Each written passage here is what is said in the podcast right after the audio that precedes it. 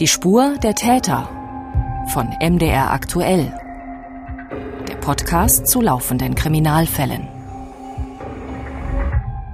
Liebe Hörerinnen und Hörer, ich begrüße Sie zu einem echten und noch laufenden Kriminalfall, den wir heute beleuchten wollen. Wir, das sind heute wieder mein lieber Kollege Felix Gebhardt von MDR aktuell. Hallo zusammen, schön, dass Sie zuhören. Und ich, mein Name ist Mathis Kiesig. Heute beschäftigen wir uns mit dem Skandal bei einem Konzern, der bis vor wenigen Wochen zu den größten börsennotierten Unternehmen Deutschlands zählte. Es geht um ein unfassbar großes Loch in der Bilanz, das sich bei dem Unternehmen Wirecard aufgetan hat. Dazu haben wir auch mit einem Betroffenen aus Leipzig gesprochen. Ich kann das persönlich nach wie vor eigentlich nicht glauben, dass so etwas passieren kann. Ich denke immer noch, dass diese 1,9 Milliarden Euro doch irgendwo wieder auftauchen müssen. Also da muss eine ganze Menge gefaked worden sein, um so viel Geld einfach verschwinden zu lassen. Da ist schon erhebliche Kreativität gefragt. Das Management hat nach aktueller Einschätzung ja wirklich mutwillig und mit mafiösen Strukturen über Jahre hinweg etwas aufgebaut, was dann eben geplatzt ist. Und wir haben mit einem Experten für Wirtschaftsstrafrecht gesprochen, wie die Aussichten sind, dass der flüchtige Wirecard-Chef Marschalek festgenommen werden kann. Das deutsche Strafrecht wird, so meine ich, ähm, dem Wirecard-Skandal absolut gerecht. Äh, die Strafen, äh, Straftatbestände und die Strafrahmen, die hier im Raum stehen, die sind äh, sehr hoch. Aber bevor wir tiefer in den Fall Wirecard einsteigen, wollen wir noch über unsere letzte gemeinsame Episode von Mitte Juli sprechen. Denn wir haben ganz besonderes Feedback von Ihnen bekommen, Felix. Richtig, wir haben eine E-Mail von Ihnen bekommen zur Betrugsmasche mit falschen Polizisten. Eine Hörerin hat sich gemeldet, dass sie durch uns glücklicherweise nicht darauf reingefallen ist, was ihr ein vorgeblicher Polizist am Telefon erzählt hat. Heute erhielt ich tatsächlich einen solchen Anruf, legte nach einigen Minuten auf und meldete dies der echten Polizei. Hätte ich nicht diesen Podcast gehört, hätte ich wahrscheinlich noch länger demjenigen zugehört und obwohl es einem ja trotz allem unrealistisch vorkommt, nicht gleich dementsprechend reagiert. Das zeigt, wie wichtig Aufklärung ist. Also sagen Sie es auch bitte weiter. Sensibilisieren Sie Ihre Verwandten und Freunde. Sie merken, diese Masche findet weiterhin statt. Die Betrüger rufen weiterhin an. Wie diese Masche genau funktioniert und wie Sie sich verhalten sollten, das hören Sie in unserer Folge Falsche Polizisten und der Lakatosch-Clan. Und wenn auch Sie Feedback zu unserem Podcast haben, dann schreiben Sie uns doch einfach auch eine Mail an die-spur-der-täter mit ae.mdr.de. Zurück zum Thema, zum Skandal um Wirecard. Das Unternehmen ist 2005 an die Börse gegangen, war auf seinem Höhepunkt über 25 Milliarden Euro an der Börse wert, damit mehr als die Deutsche Bank. Aber heute ist das ganze Geld weg. Der Auslöser, es fehlen beinahe zwei Milliarden Euro in den Bilanzen. Wirecard ist pleite gegangen, hat Insolvenz angemeldet und mehrere Manager wurden verhaftet. Einer befindet sich immer noch auf der Flucht. Ja, also das hat Dimensionen angenommen, bei denen man tatsächlich von einem Skandal sprechen kann. Also keine Übertreibung, wenn wir diesen Begriff in diesem Zusammenhang benutzen. Und dabei geht es hier eigentlich um einen großen Hoffnungsträger in der deutschen Unternehmensbranche. Also nicht nur Banken, große Investoren, auch kleine Aktionäre und Anlegerinnen, sie alle haben Wirecard ihr Geld anvertraut. Auch der Geschädigte, mit dem wir uns in Leipzig getroffen haben, der hat viel darauf gesetzt. Wir nennen ihn Gregor in diesem Podcast, denn er hat uns darum gebeten, dass wir ihn anonym zu Wort kommen lassen. Also wir haben seine Aussagen nachsprechen lassen. Also ich hätte das Geld auch in ein gutes amerikanisches Unternehmen investiert. Aber die Informationen zu dem deutschen Unternehmen waren tatsächlich besser verfügbar. Und Wirecard war regelmäßig in der deutschen Presse. Also ich denke, das ist auch ein für mich entscheidender Punkt gewesen, wie ich darauf aufmerksam geworden bin. Im Gesamtwert habe ich etwa für 5000 Euro Aktien gekauft und ich hatte zu zwei Tranchen gekauft. Einmal etwa 139 und das andere Mal 156 Euro. Einen Teil habe ich 2018 und den anderen 2019 gekauft. Das spielt sich also alles in der Zeit ab, als Wirecard in den deutschen Leitindex DAX aufgestiegen ist. September 2018 war das. Höchstwert der Aktien damals knapp 200 Euro. Und es gab also immer mehr Hoffnung für die Anleger, dass es mehr Geld wird, dass es ein Zukunftsmodell ist, eine Technologie, die Deutschland international voranbringt. Und man hat dem Unternehmen auch gute Chancen eingeräumt, im DAX noch eine große Rolle zu spielen hat Wirecard dann auch getan, aber eben ganz anders als erhofft, nämlich als erstes DAX-Mitglied, das zahlungsunfähig geworden ist. Das war schon ein Schockmoment, also die Ungläubigkeit, dass wirklich so viele Instanzen maßgeblich versagt haben. Ich glaube, da waren alle so ein bisschen blind und derselben Hoffnung erlegen, dass es hier einen starken Global Player Made in Germany gibt oder geben könnte. Und das war ja innerhalb von einer Woche, als sich der Aktienkurs gedrittelt hat. Also das war ein wahnsinniger Absturz. Ja, dazu gab es auch Meldungen bei MDR aktuell am 18. Juni 2020. Unsere Nachricht, dass Wirecard einen der höchsten Kursverluste in der Geschichte des DAX erlitten hat. Zum Börsenschluss hatten Wirecard-Aktien knapp 62 Prozent ihres Werts verloren. Im Verlauf des Tages war der Kurs sogar um mehr als 71 Prozent eingebrochen. Am Mittag hatte das Unternehmen mitgeteilt, dass es seinen Jahresabschluss erneut nicht vorlegen kann. Es gebe milliardenschwere Unklarheiten in der Bilanz. Das war also am 18. Juni 2020 und nur eine Woche später, am 25. Juni, sind dann endgültig alle Träume geplatzt. Der mutmaßliche Betrug ist aufgeflogen mit der angemeldeten Insolvenz von Wirecard. Genau. Insolvenzantrag im Milliardenskandal. Das ist eine der vielen Überschriften in den Medien gewesen. Also ein großer Teil der Umsätze und Gewinne, die Wirecard ausgegeben hat, sind schlicht erfunden gewesen. So der Vorwurf, die Staatsanwaltschaft ermittelt wegen Betrug in Milliardenhöhe, unter anderem gegen den ehemaligen Wirecard-Vorstand Jan Marschalek, der jetzt per Haftbefehl weltweit gesucht wird.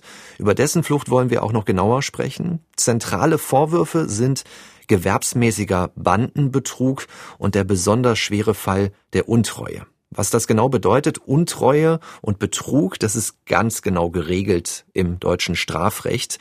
Und wir haben dazu bei einem Rechtsanwalt und Strafverteidiger nachgefragt, Nikolaus Gazeas, Experte für deutsches und internationales Strafrecht. Unter einer Untreue versteht man, dass jemand Vermögen, das ihm anvertraut worden ist, zweckwidrig verwendet. Die Vorstände hier hatten eine Vermögensbetreuungspflicht für fremdes Geld, Geld, das nicht ihnen persönlich gehört hat. Und der Vorwurf lautet hier, dass sie das zu sachwidrigen Zwecken verwendet haben. Bei dem Vorwurf des Betrugs ist es so, dass die Beschuldigten schon im Jahr 2015 übereingekommen sein sollen, die Bilanzsumme und das Umsatzvolumen der Wirecard AG durch Vortäuschen von Einnahmen aufzublähen. Also das Unternehmen größer, stärker, vitaler äh, ähm, und äh, finanzkräftiger dastehen zu lassen, als es das tatsächlich gewesen sein soll. Ähm, hierdurch soll man vor allem äh, sich Kredite bei Banken und äh, anderen Investoren erschlichen haben. Und wir haben es jetzt in diesem Fall nicht nur mit einfacher Untreue oder einfachem Betrug zu tun. Die Vorwürfe wiegen besonders schwer und deshalb gibt es sogenannte strafverschärfende Gründe. Qualifikationen nennt man das im Strafrecht. Bei der Untreue, weil es gewerbsmäßig gewesen ist, also es geht eben um sehr viel Geld, 50.000 Euro. Ab dieser Grenze geht die Rechtsprechung von gewerbsmäßiger Untreue aus, sagt Nikolaus Gazeas und er erklärt auch, was man unter einem Bandenbetrug versteht. Wenn sich also mindestens drei Personen zusammentun, um eine solche Straftat zu begehen, dann spricht das Gesetz schon von einer Bande, von einem Bandenbetrug. Hier, ähm, äh, so der Vorwurf, soll ja auch gewerbsmäßig begangen worden sein, nämlich äh, zu dem Zwecke, sich eben eine Einnahmequelle dauerhaft äh, dadurch zu erschleichen. Jetzt ist 50.000 Euro natürlich die eine Summe, von der wir sprechen, bei der man von besonderer Schwere schon ausgeht im Strafrecht. Aber 1,9 Milliarden Euro sind natürlich nochmal eine ganz andere Qualität. Wie sieht das denn aus? Kann das deutsche Strafrecht diesem enormen Ausmaß, diesem größten Betrug in der deutschen Finanzgeschichte denn ansatzweise gerecht werden? Ja, also ich habe den Strafverteidiger gefragt, was äh, für eine Strafe droht, wenn es wirklich zu einer Verurteilung kommt. Also nach seiner Einschätzung ist eine angemessene Strafe zu erwarten. In den Augen von Gazeas hat das Strafgesetzbuch für diesen Fall ausreichende Vorkehrungen getroffen. Etwa beim äh, besonders schweren Fall der Untreue haben wir einen Strafrahmen von sechs Monaten bis zehn Jahren. Beim gewerbsmäßigen Bannbetrug sogar eine Mindestfreiheitsstrafe von einem Jahr bis zehn Jahren. Das sind sehr, sehr hohe Strafrahmen, die in diesem Fall äh, durchaus auch ausgeschöpft werden könnten, sollten sich die Tatvorwürfe äh, als wahr erweisen. Nur um einen Vergleich ähm, äh, zu haben für einen äh, Totschlag. Zum Beispiel sieht das Gesetz fünf bis 15 Jahre vor. Wir haben also hier ähm, äh, bei den Straftatbeständen, hier im Raum stehen, wenn Sie so wollen, nur äh, fünf Jahre weniger als das, was es gibt, wenn man einen Menschen umbringt. Also an diesen umfangreichen Vorwürfen, an den Strafandrohungen wird schon klar, dass die Ermittler da eine hohe kriminelle Energie vermuten. Fassen wir für unsere Hörerinnen und Hörer einmal zusammen, was wir bisher erfahren haben. Wirecard hat seine Bilanzsummen gefälscht, um sein Geschäft größer erscheinen zu lassen, als es tatsächlich der Fall war. Als dieser Betrug aufgeflogen ist, musste der Zahlungsanbieter, auf den nicht nur die deutsche Technologiebranche, sondern auch viele tausende Privatanleger ihre Hoffnungen gesetzt hatten, Insolvenz anmelden. Die Aktien rauschten innerhalb kürzester Zeit ins Bodenlose und Anleger wie Gregor, mit dem wir gesprochen haben, haben alles verloren. Solche Betrugsstraftaten können in Deutschland mit langen Haftstrafen geahndet werden. Und nun versuchen wir mal nachzuvollziehen, was Wirecard eigentlich gemacht hat, also wie das Geschäftsmodell ausgesehen hat. Also es geht um einen Online-Zahlungsanbieter, um einen Zahlungsdienstleister. Das klingt ein bisschen sperrig, aber im Alltag haben wir alle wahrscheinlich schon häufig mit Wirecards zu tun gehabt, denn es geht um bargeldloses bezahlen. Also mit Karte an der Kasse im Geschäft oder beim Einkaufen im Internet, also Online-Shopping. Die technische Abwicklung der Zahlung übernehmen nicht die Händler, wie zum Beispiel Aldi oder Ikea, sondern in diesem Fall ist das Wirecard. Und Wirecard ist quasi das Bindeglied, die Schnittstelle zwischen den Händlern auf der einen und Banken und Kreditfirmen auf der anderen Seite und prüft dann auch, ob der Kunde, die Kundin auch kreditwürdig ist oder wenn der Kunde länger braucht, um die Rechnung zu bezahlen, kann ja mal vorkommen, geht er für die Händler ins Risiko. Und bei der Bezahlung wird dann eine Gebühr einbehalten. So verdient Wirecard Geld. Das hat auch Gregor überzeugt, dass er dort investiert hat. Das ist eine Technologie, die uns weiterentwickelt. Ich glaube auch nach wie vor daran, dass das Thema Payment ein attraktiver Markt ist. Also das heißt, wir werden zukünftig weniger mit Bargeld zahlen und immer stärker auf elektronische Zahlungsmittel zurückgreifen. Und das ist im Prinzip ja die Message von Wirecard. Und Wirecard galt da eigentlich auch als Platzhirsch. Also das Geschäftsprinzip nochmal runtergebrochen. Wenn du irgendwas online kaufst, einen Staubsauger, eine Waschmaschine, dann sorgt Wirecard dafür, dass der Händler dein Geld auch bekommt. Und auch andersrum kümmert sich Wirecard darum, dass du das Geld wiederbekommst, falls etwas nicht geliefert werden kann. Das heißt also, zumindest indirekt haben wir alle irgendwie wahrscheinlich schon mal mit Wirecard zu tun gehabt, mhm. sofern wir irgendwie Online-Geschäfte abgeschlossen haben oder teilweise auch mit Kreditkarten an Schaltern bezahlt haben. Ne? Genau. Wenn man sich das anschaut, dann klingt das ja eigentlich erstmal ganz logisch und erstmal auch gar nicht so besonders kompliziert. Ja, Das, das Kerngeschäft nicht, aber es gibt weitere Angebote, die das noch etwas unübersichtlicher machen. Mhm. Also es gibt dieses bargeldlose Bezahlen und dazu kommen noch Sachen wie zum Beispiel Kreditkarten, die man herausgegeben hat, also zum Zahlen und Geld abheben. Oder es gibt auch eine App, die das kontaktlose Bezahlen übers Handy möglich macht. Und man hat auch noch einen Schritt weiter gedacht. Online-Zahlen sollte so einfach wie möglich sein, zum Beispiel auch mit Augenerkennung, also einem einfachen Daumenabdruck. Das sind alles Dinge, die man sich überlegt hat, ist alles noch Zukunftsmusik. Wirecard betreibt für all diese Geschäfte eine eigene Bank in Europa aber einen anderen Teil im Mittleren Osten und in Südostasien hat man das auf Drittfirmen übertragen. Um dort die Geschäfte zwischen zwei Vertragspartnern abzusichern, hat Wirecard Geld auf Treuhandkonten deponiert. Angeblich, denn hat sich ja nun herausgestellt, dass ein Großteil dieses Drittfirmengeschäfts mutmaßlich frei erfunden war. Der Vorstand hat eingeräumt, dass das angebliche Guthaben auf den Treuhandkonten bei zwei philippinischen Banken wahrscheinlich gar nicht existiert, es geht um diese fehlenden 1,9 Milliarden Euro und laut Wirecard ist das ein Viertel der Bilanzsumme. Das heißt also, Wirecard hat nicht eine Bilanzsumme von, nehmen wir 8 Milliarden Euro gehabt, sondern nur knapp 6 Milliarden Euro und damit ist es auch nur drei Viertel der eigentlichen Größe, die sie vorgegeben haben. Das heißt, genau. es hat sich größer gemacht, als es war. Erheblich weniger wert. Die entscheidende Frage ist ja nun, wieso ist das denn nicht früher aufgefallen? Ja, es gab Wirtschaftsprüfer, es gab Aufsichtsbehörden wie die BaFin und auch die ganzen Anleger und Anlegerinnen, die ja irgendwie alle diesem System vertraut haben und für die das auch alles immer plausibel klang. Wir haben ja auch mit dem Kleinanleger, Kleinaktionär gesprochen, der vertraut hat und wenn man sich mal die Reaktionen auch in den sozialen Netzwerken durchliest, dann gibt's viele, die haben erstmal investiert, ohne, ich sag mal, wirklich genau zu wissen, was Wirecard da eigentlich macht. Oh ja, die machen irgendwas mit Online, mit Bezahlung.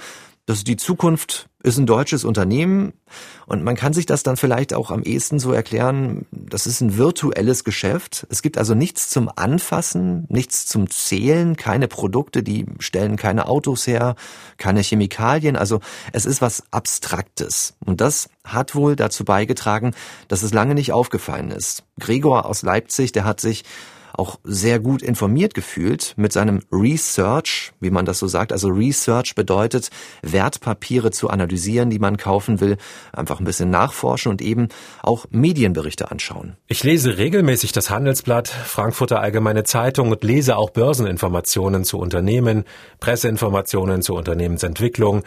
In dem Fall muss ich sagen, dass ich zu sehr auf die deutsche Presselandschaft und auf die behördlichen Informationen vertraut habe. Die vermeintliche Erfolgsgeschichte hat schon sehr lange immer wieder Einschläge bekommen, Risse bekommen, also schon weit vor der Zeit, bevor Gregor investiert hat. 2008 2010, 2015, 2016. In all diesen Jahren gab es immer wieder auch kritische Berichte über Wirecard, die wir auch bei MDR aktuell erzählt haben schlechte Meldungen auch 2019. Und was daraufhin passiert ist, gehen wir gleich nochmal genauer drauf ein. Aber es gibt eben auch Indizien, die für Wirecard gesprochen haben. Viele Anlegerinnen und Anleger haben sich gesagt, da stecken doch viele Fonds drin, die man kennt. Die deutsche Vermögensverwaltung war sehr präsent, die Investmentbank Goldman Sachs, die Wirtschaftsberatung Ernst Young und auch von Seiten der BaFin, du hast es schon gerade angesprochen, das ist die Bundesanstalt für Finanzdienstleistungsaufsicht, von der Seite gab es keine Anzeichen, dass da etwas nicht mit rechten Dingen zugegangen ist. Hätte diese Bundesaufsichtsbehörde, die BaFin, denn diesen Skandal irgendwie schon früher entdecken können und welche Rolle haben dabei vielleicht auch die Wirtschaftsprüfer gespielt? Das ist natürlich jetzt noch Teil der Ermittlungen, ob das zu den Aufgaben der BaFin gehört hat oder allein der Wirtschaftsprüfer genauer hinzuschauen, mehr Druck zu machen. Der Bundesfinanzminister Olaf Scholz hat jedenfalls angekündigt, dass die BaFin-Behörde umgebaut werden soll. Und er musste sich auch schon den Fragen der Abgeordneten im Bundestag stellen. Zum Beispiel, ob die BaFin überhaupt personell in der Lage ist, diese Branche zu überprüfen. Und man muss ja auch sagen, ähm, wenn man sich das mal vorstellt, die BaFin ist eben dafür da, das Bankgeschäft zu überwachen. Das Bankgeschäft war Jahrzehnte Jahrhunderte kann man schon fast sagen, so lange gibt's die BaFin nicht, aber das Bankgeschäft war immer ein sehr analoges. Jetzt gerade mit Wirecard, mit anderen Banken, die es eben nur noch im Netz gibt, geht es eher in die digitale, in das digitale Bankgeschäft. Und wir kommen gleich darauf zu sprechen, dass sich die BaFin da auch einfach nicht zuständig gefühlt hat, weil es eben da eine Verschränkung zwischen einem Technologiekonzern und einer, einer Bank gegeben hat. Ne? Genau, diese Digitalität macht es unübersichtlicher für so eine Behörde eben auch. In der Regel gilt eigentlich, wer in Deutschland professionell mit Geld umgeht, der bekommt es mit der BaFin zu tun. Also die untersucht dann Versicherungen oder den Wertpapierhandel.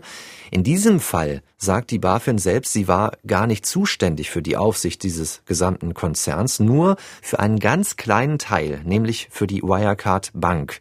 Ein Tochterunternehmen ist das mit vollständiger Bankenlizenz. Und die Zuständigkeitsfrage hat etwas mit der Bezeichnung zu tun. Du hast es schon angesprochen. Das ganze Unternehmen wurde als Technologiekonzern eingestuft, nicht als Zahlungsanbieter. Die BaFin meint deshalb also, sie hätte gar nicht genauer hinschauen müssen oder dürfen. Tatsächlich hat die BaFin aber Strafanzeigen gestellt im Fall Wirecard nicht gegen das Unternehmen, sondern gegen Journalisten als Folge von Medienberichten der Financial Times. Die hat nämlich immer wieder berichtet, dass die Bilanz von Wirecard manipuliert sei, Geschäfte aufgebläht, Geschäftspartner im Asiengeschäft nicht vorhanden seien. Das hat den Aktienkurs jedes Mal zum Absturz gebracht und die BaFin hat den Journalisten nun vorgeworfen, mit den Berichten hätten sie einen Kursrutsch auslösen wollen. Also deshalb Anzeige gegen die Journalisten im April 2019. Und dieses Vorgehen, das fand Gregor auch erstmal total plausibel. Die BaFin hat ja wirklich aktiv gegen diese negativen Medienberichte zu Wirecard argumentiert, ist auch rechtlich gegen vorgegangen, auch gegen die Shortseller, also diejenigen, die auf fallende Kurse der Aktien spekulieren. Naja, und auch diese Preisschwankungen von 30, 40 Prozent habe ich ebenso mitgenommen. habe gesagt, das halte ich aus und das wird sich dann auch wieder verdreifachen. Im Nachhinein ist aber wirklich das maßgebliche Problem, ich habe mich nie persönlich mit den Financial Times Berichten auseinandergesetzt, sondern immer auf die Wirtschaftsprüfer, auf die deutschen Behörden und auf das Management vertraut in den Aussagen. Das haben nicht alle getan. Von Seiten der Fondsmanager und Analysten ist der BaFin auch Aufsichtsversagen vorgeworfen worden. Das ARD Börsenstudio hat mit dem Chefanlagestrategen der Bank Otto Seidler gesprochen, mit Oliver Roth, und der sieht zumindest eine Einseitigkeit bei der BaFin. Die Finanzaufsicht hätte den Betrugsvorwürfen selbst nachgehen müssen, sagt Roth. Wenn eine Zeitung, die eine hohe Reputation genießt, die Financial Times, bei einer Darstellung bleibt, dass ein Unternehmen eben offenbar starke Unregelmäßigkeiten hat. Und wir reden hier auch noch in einer, aus einer Branche heraus, die eben als Finanzdienstleister auch viel, viel mit Kundengeldern zu tun hat. Dann ist es eigentlich die Verpflichtung der Kontrollbehörden, hier genau hinzuschauen und eine Sonderprüfung zu machen. Das heißt Quick Audit. Das gibt es im Bankwesen, dass man eben schnell mal überraschend als Überfallkommando sich äh, bestimmte Daten auch holt. Hat man alles nicht äh, genutzt, die Möglichkeiten. Wir hatten auch schon über die Wirtschaftsprüfer gesprochen. Ernst Young sind für Wirecard zuständig gewesen und es ging ja um diese unklaren Zuständigkeiten. Ist die BaFin zuständig? Ist Ernst Young zuständig? Wer muss auf welche Bereiche achten? Wieso ist das denn in all den Jahren auch diesen Wirtschaftsprüfern nicht aufgefallen? Hm, das ist ein großes Fragezeichen, was noch zu klären ist. Ernst Young hat die Bücher von Wirecard geprüft seit 2009. Heute heißen die übrigens EY, also geschrieben EY, kürzen sich nur noch ab. Aber wie es bisher aussieht, haben die wohl nicht die richtigen Fragen gestellt. Davon geht jedenfalls auch Gregor aus. Der hat uns gesagt, eigentlich muss doch gerade so eine Prüfungsgesellschaft dafür da sein, das Risiko für die Anleger moderat abzufedern, so nennt er das. Die Wirtschaftsprüfer haben nach meiner persönlichen Einschätzung ihren Job nicht richtig gemacht. Die haben Saldenbestätigungen in Höhe von 1,9 Milliarden Euro nicht aktiv abgefragt. Da fehlen mir persönlich die Worte. Jeder Mittelständler wird besser geprüft. Da scheint nicht alles sauber gelaufen zu sein also Vorwürfe auch gegen EY. Die Bilanzen bei Wirecard sollen seit 2015 schon falsch gewesen sein, aber erst mit der Prüfung der Bilanz 2019 ist alles aufgeflogen und zwar durch ein Sondergutachten der Wirtschaftsprüfer von KPMG, also durch eine externe Unternehmensberatung kam das Ganze eigentlich ins Rollen. Diesen Bericht gibt es bisher allerdings auch nur in Auszügen für uns zu sehen, also nur eine knappe Zusammenfassung hat Wirecard veröffentlicht veröffentlicht. Die Prüfer haben da unter anderem fragwürdige Kreditgeschäfte in Asien und Geldtransfers an eine Briefkastenfirma auf Mauritius beleuchtet.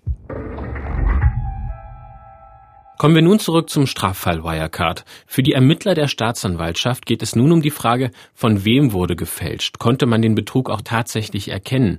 In dem Zusammenhang schauen wir jetzt mal genauer auf den Wirecard-Vorstand. Das Bundeskriminalamt sucht seit Mitte August mit einem internationalen Haftbefehl nach einem ehemaligen Manager von Wirecard, der noch immer auf der Flucht ist. My name is Jan Marschalek. I'm uh, with Wirecard. We're uh one of the world's uh, larger fintechs with uh, roughly 3,500 uh, employees. Damit haben Sie mal einen Eindruck bekommen, wie auch Jan Marschalek klingt. Bei uns in Deutschland sieht man jetzt gerade seit Mitte August 2020 an vielen Bahnhöfen, an Bushaltestellen, große Plakate an Straßenkreuzungen auf digitalen Bildschirmen, die Fotos von Marschalek, mal mit Bart, mal ohne, und darüber steht Betrug in Milliardenhöhe. Genau, das hat schon für viel Aufsehen gesorgt. Am Leipziger Hauptbahnhof habe ich das selbst beobachtet. Kommt man kaum dran vorbei, minütlich auf jedem Werbebildschirm zu sehen. Und die Leute wissen offenbar auch, um was es da geht. Ich habe da einen Kommentar aufgeschnappt. Ein Mann, der zu seinen Begleitern meinte, schaut mal, da oben, die suchen den Wirecard-Chef. Gibt es denn irgendwelche Hinweise, wo sich Jan Marschalek aufhalten könnte? Also offiziell gibt's die nicht. Das Bundeskriminalamt vermutet, dass sich Jan Marschalek im Ausland aufhält. Wir stehen da im regelmäßigen Kontakt mit dem BKA. Eine Sprecherin hat uns gesagt, dass seit der veröffentlichten Fahndung nach Jan Marschalek am 12. August Hinweise im niedrigen zweistelligen Bereich eingegangen sind. Mehr kann oder will uns das Bundeskriminalamt derzeit auch noch nicht sagen. Sobald wir da mehr Informationen bekommen, erfahren Sie das natürlich auch hier im Podcast, liebe Hörerinnen und Hörer. Und was wissen wir denn über den Gesuchten? Ja, also er heißt Jan Marschalek, ist österreichischer Staatsbürger, er spricht Deutsch, auch Englisch, wie wir gerade gehört haben, aber er hat österreichische Einfärbung. Er ist 40 Jahre alt, ist mit ganz jungen Jahren zu Wirecard gekommen, im Jahr 2000. Seit 2010 war er für das Asiengeschäft zuständig, das ja auch im Zentrum dieses Skandals steht. Das BKA verdächtigt ihn gemeinsam mit dem Vorstandsvorsitzenden Markus Braun zu den genauen Vorwürfen Untreue und Bandenbetrug haben wir ja schon zu Beginn der Folge etwas gesagt. Doch nicht nur gegen ihn ermittelt die Staatsanwaltschaft. Du hast auch schon vom Vorstandsvorsitzenden Markus Braun gesprochen. Welche weiteren Verdächtigen gibt es da noch? Ja, also Markus Braun hat sich der Justiz gestellt. Untersuchungshaft gab es auch für weitere Ex-Vorstandsmitglieder. Die haben sich aber bisher als Unschuldige präsentiert. Sie seien selbst übers Ohr gehauen worden, sagen sie. Und einer, der wird eben noch vermisst, Jan Marschalek, wird per Fahndungsplakat gesucht, ist auf der Flucht. Da gibt es Vermutungen, dass er über die Philippinen nach China gereist ist. Das gab es, hat sich aber nicht bestätigt und möglicherweise hat er die Behörden sogar bestochen oder zumindest an der Nase herumgeführt. Der philippinische Justizminister hat gesagt, dass die Daten, die die Einreise und Ausreise des Österreichers dokumentieren sollten, gefälscht sind. Die entsprechenden Beamten seien von ihren Aufgaben entbunden worden. Also wo sich Marschalek im Moment aufhält, ist nicht geklärt. Es gibt aber auch Medienberichte, wonach er sich jetzt in Russland aufhalten soll. Das soll die Auswertung eines Journalisten ergeben haben.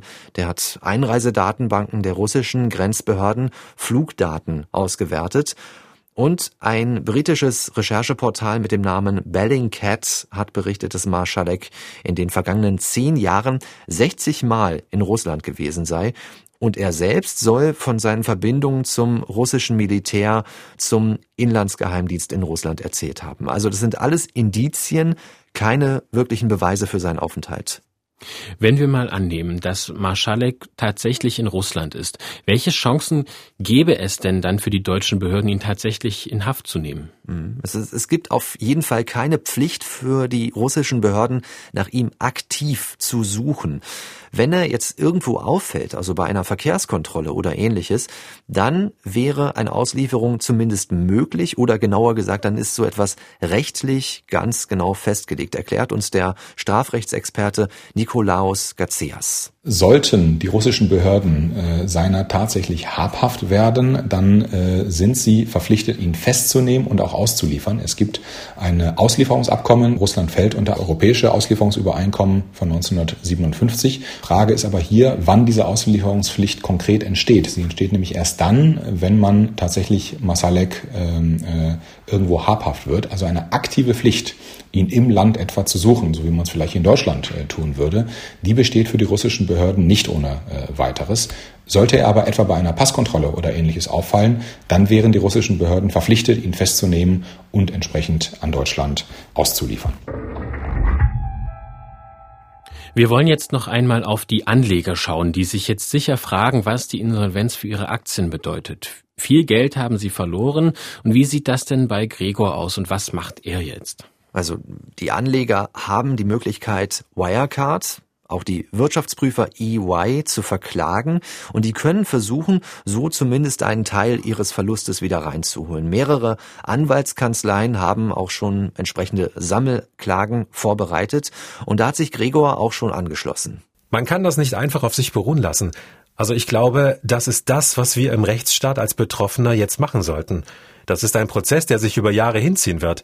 Kann man noch nicht einschätzen, wie das ausgehen wird. Meine Aktien habe ich verkauft. Bei einem Euro 50 habe ich sie dann verkauft, weil wenn die Aktien irgendwann einfach ausgebucht werden, kannst du nach aktueller Rechtsprechung, nach meinem Kenntnisstand, die Verluste nicht mehr geltend machen.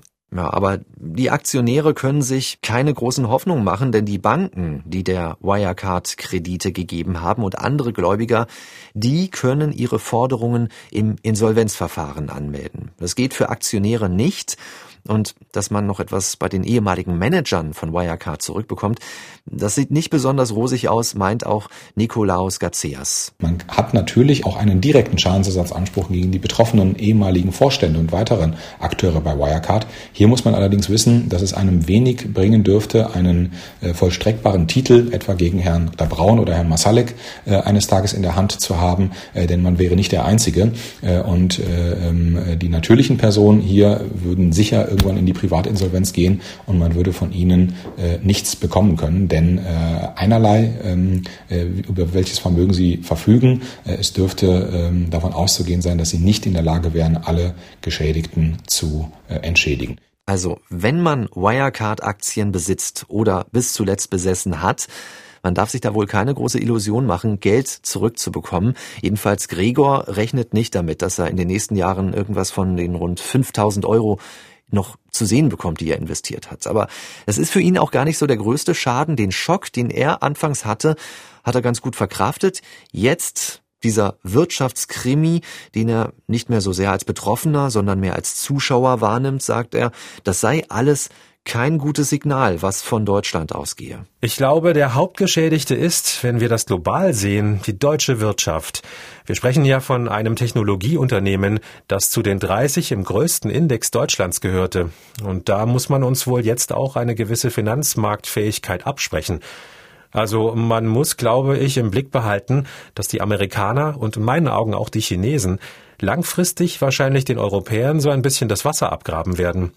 Und wenn wir jetzt natürlich den Glauben in unsere Finanzmärkte durch solche Skandale beschädigen, dann wird dieser Prozess in meinen Augen nur beschleunigt. Also für Gregor ist das ein Desaster für Deutschland, für die deutsche Aktienkultur und eben auch für die Anleger.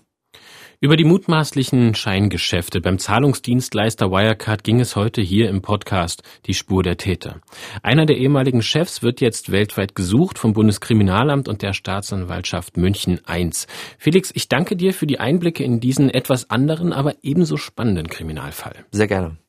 Und wir danken Ihnen fürs Zuhören. Ich würde mich freuen, wenn Sie uns abonnieren und dann auch automatisch die nächste Episode unseres Podcasts erhalten.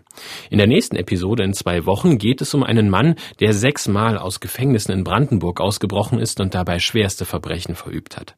Wie das den Maßregelvollzug verändert hat und welche politischen Folgen auch seine Taten hatten, darüber werden wir ebenfalls sprechen.